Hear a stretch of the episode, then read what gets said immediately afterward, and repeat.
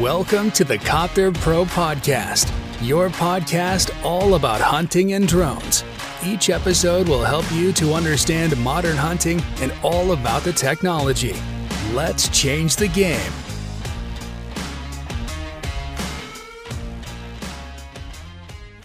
Herzlich willkommen zur neuen Podcast-Folge hier bei Copter Pro.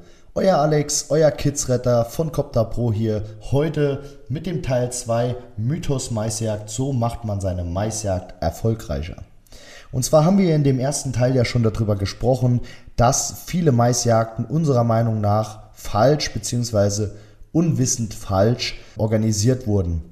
Deswegen nochmal die zusammengefassten Tipps vom letzten Mal es ist also so, dass wir Freund davon sind, erstmal zu suchen, wo die Sauen sind, effektiv quasi zu sehen, müssen wir den Maisschlag überhaupt drücken, um auch die Hunde zu schonen, kurze, effektive Einsätze und vor allem die Schützen nicht direkt am Mais abstellen, sondern wirklich im Wald auf Fernwechseln abstellen. So, wie gesagt, unser Fachbericht, unsere Expertise zu dem Thema findet ihr auch in der Wild und Hund Zeitschrift. Da ist ein großer Bericht zum Thema Maisjagd mit Drohnen und das quasi als Kommentator von oben. In dem heutigen Podcast geht es mehr um das Thema, wie könnt ihr die Drohne erfolgreich einsetzen. Und zwar haben wir da ja schon mal zum Thema Felderjagd, Tipps und Tricks zur Felderjagd mit Drohnen eine Checkliste bearbeitet, schon mal ein bisschen was zu gesagt. Bei der Maisjagd ist es auch so, dass wir natürlich dem Wild so wenig Stress wie möglich machen wollen und in erster Linie erstmal schauen wollen, ob sich Sauen da quasi im Gebüsch bzw. in den Maisschlägen befinden. So, jetzt gehen wir ein bisschen mehr auf das Tonthema. Welche Flughöhen sind wirklich gut dafür? Wie könnt ihr das Ganze organisieren? Flughöhen ist natürlich immer so ein Thema, weil es kommt auf die Auflösung der Wärmebildkamera an. Und wann solltet ihr am besten fliegen? Wie machen wir das? Also wir machen das so, wir gehen quasi hin, fliegen morgens die Maisschläge ab, gucken uns quasi alles an. Wir suchen uns erstmal einen zentralen Punkt, weil wir mit sowohl Unique als auch mit DJI-Drohnen eine relativ große Reichweite haben. Suchen wir uns den höchsten Punkt, wo halt relativ viele Maisschläge sind, fliegen das Ganze in 60 bis 80 Meter ab. Dann seht ihr erstmal ganz grob, sind überhaupt Wärmequellen drin.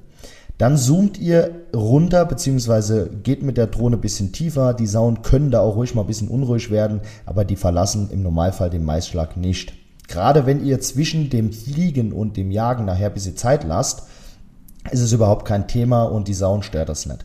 Wichtig ist, dass ihr mit den Kameras arbeitet, vor allem mit der Normalbildkamera, um anzusprechen, was sind es denn für Sauen. Wir kriegen oft die Frage, sieht man denn überhaupt Sauen, wenn der Mais oben relativ dicht übereinander liegt? Ja. Man kann mit der Drohne tausende Winkel fliegen, was natürlich super ist und dementsprechend sieht man Wärmequellen, weil man die Höhe, die Geschwindigkeit und auch den Winkel der Kamera tausendfach verstellen kann, sieht man quasi immer mal wieder ein Stück dazwischen durch und sieht, wenn eine Rotte quasi im Mais liegt. Also, ihr solltet auf jeden Fall eine Flughöhe zwischen 60 und 80 Meter wählen, mit einer Wärmebildkamera von 640 Pixel, mit einer Wärmebildkamera von 320 bewegt ihr euch in 40 bis 50 Metern und mit einer Wärmebildkamera bei 160 Pixel, ich sage jetzt mal zwischen 20 und 30 Meter, da ist 40 wirklich absolut ja die Grenze. Aber da müsst ihr wirklich früh morgens fliegen. Ich würde so ein 30 Meter fliegen.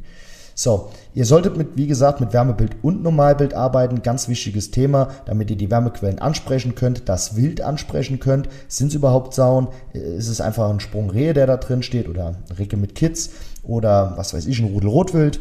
Deswegen solltet ihr die Normalbildkamera nutzen, um euer Wild anzusprechen.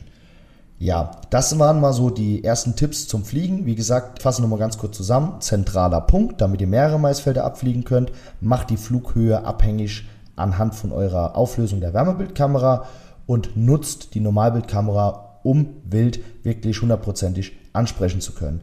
Unser Tipp noch, nutzt die Drohne bitte nicht während der Jagd, damit die Sauen einfach das Geräusch nicht mit der Jagd verbinden. Im Mais ist es natürlich so, wenn ihr da drüber fliegt, die hauen trotzdem nicht ab. Aber sie werden halt unruhig und man muss sie nicht unnötig beunruhigen. Ich habe es im äh, ersten Teil schon gesagt. Wir setzen auch, das ist der nächste Tipp, auf den kurzen und effektiven Einsatz der Hunde. Das heißt, merkt euch den Standort. Ihr könnt bei den Drohnen meistens eine GPS-Karte mitlaufen lassen, euch einen Punkt setzen, diesen Punkt, diese GPS-Koordinaten abfotografieren oder euch merken, wenn ihr das Revier gut kennt und weist die Hundeführer wirklich ein.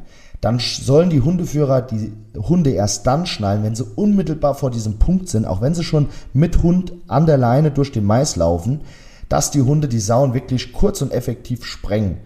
Wenn die Schützen dann wirklich außerhalb vom Mais auf dem Fernwechsel abgestellt sind, gibt es nun mal gar keine Probleme und die Sauen spritzen wirklich aus dem Mais raus. Ja, wir schonen unsere Vierbeiner. Wie gesagt, ich bin selbst Hundeführer. Ähm, ich setzte Pablo da auch ein. Und vor allem haben wir eins festgestellt. Macht ihr das so mit den GPS-Koordinaten und sprengt die Sauen wirklich direkt da, wo sie liegen, gehen die raus. Ob ihr zehn Hunde habt, ob ihr zwei Hunde habt oder ob ihr einen Hund habt. Wir haben letztes Jahr mit einer Bracke, beziehungsweise teilweise mit einer oder mit äh, unseren zwei Bracken, haben wir Maisschläge bis zu fünf Hektar oder zehn Hektar alleine gedrückt. Das heißt, die Hunde haben es geschafft, die Sauen wirklich da rauszudrücken. Aber wir haben auch wieder die Fernwechsel abgestellt. Das war der Punkt, weil die Sauen, wie gesagt, bis an den Rand, wie ich in Teil 1 schon gesagt habe, laufen, die Nase heben, sichern und das sieht aus, das könnt ihr euch nicht vorstellen. Die Sauen stehen überall, äh, Mais verteilt, wenn die Schützen direkt am Rand stehen und sichern. Die sichern 10 Minuten lang. Die Hunde rennen dann vorbei, dann hetzen sie mal nochmal eine Sau oder jagen eine Sau. Darf ich nicht hetzen sagen, wir jagen dann eine Sau. Die Sau macht das eine gewisse Zeit lang mit, je nachdem wie groß sie ist, bleibt stehen, dreht sich um und geht auf die Hunde drauf. Das haben wir sowohl in den Schwarzdorn festgestellt als auch im Mais. Und wir wollen natürlich alle keine verletzten Hunde. Deswegen versucht es einfach mal, ist ein Tipp von uns was wir aus der Luft festgestellt haben. Wir wollen hier nicht einfach nur pro Drohne sein. Ihr könnt das auch, wenn ihr keine Drohne im Einsatz habt, einfach mal testen, wenn ihr euch sicher seid, dass die Sauen drin sind. Und noch ein letzter abschließender ganz wichtiger Punkt. Und zwar, wir haben letztes Jahr ganz, ganz viele Maisflächen abgeflogen, die wirklich gut gezäunt waren. Drei, vier Litzen mit richtig Strom drauf. Die Sauen waren trotzdem drin. Also verlasst euch nicht auf eure Elektrozäune. Checkt eure Äcker trotzdem und vor allem checkt sie, bevor ihr sie einzäunt, wenn ihr eine Drohne im Einsatz habt oder jemanden Bekannten, der eine Drohne im Einsatz hat, sonst habt ihr die Sau noch eingezäunt. Die kommen da auch wieder raus. Das ist gar keine Frage. Aber wir haben, wie gesagt, viele, viele Drückjagden im Mais gemacht, wo die Sauen wirklich trotz Elektrozaun nicht abgehalten wurden, in den Maisschlag zu gehen. Das sind unsere Tipps. Das war's mit unserem Teil 2 zum Mythos Maisjagd. So macht man seine Maisjagd erfolgreicher. Falls ihr weitere Fragen habt, ich wünsche euch Weidmannsheil, macht's gut, euer Alex von Copter Pro.